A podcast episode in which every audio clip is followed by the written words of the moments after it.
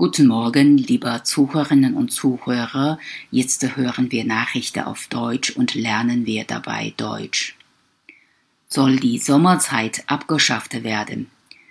Sie ist umstritten, seit es sie gibt, die Zeitumstellung. Jedes Jahr wird in Europa die Uhr im März um eine Stunde vor und im Oktober eine Stunde zurückgestellt.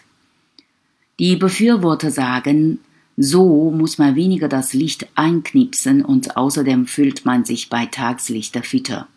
Die Kritiker meinen, dass das alles nicht so viel bringt und nur Ärger macht und dass diese Praxis sich negativ auf die Gesundheit auswirkt, insbesondere auf den menschlichen Biorhythmus.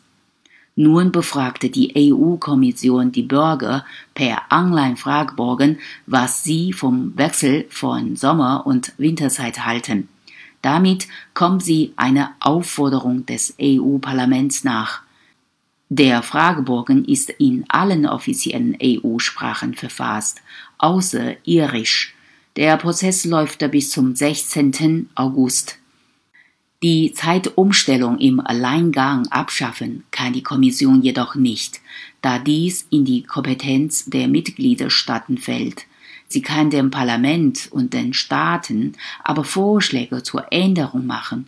Dabei besteht die Kommission darauf, dass jede Neuregelung europaweit einheitlich erfolgen muss, damit kein Flickenteppich mit verschiedenen Zeitregelungen entsteht.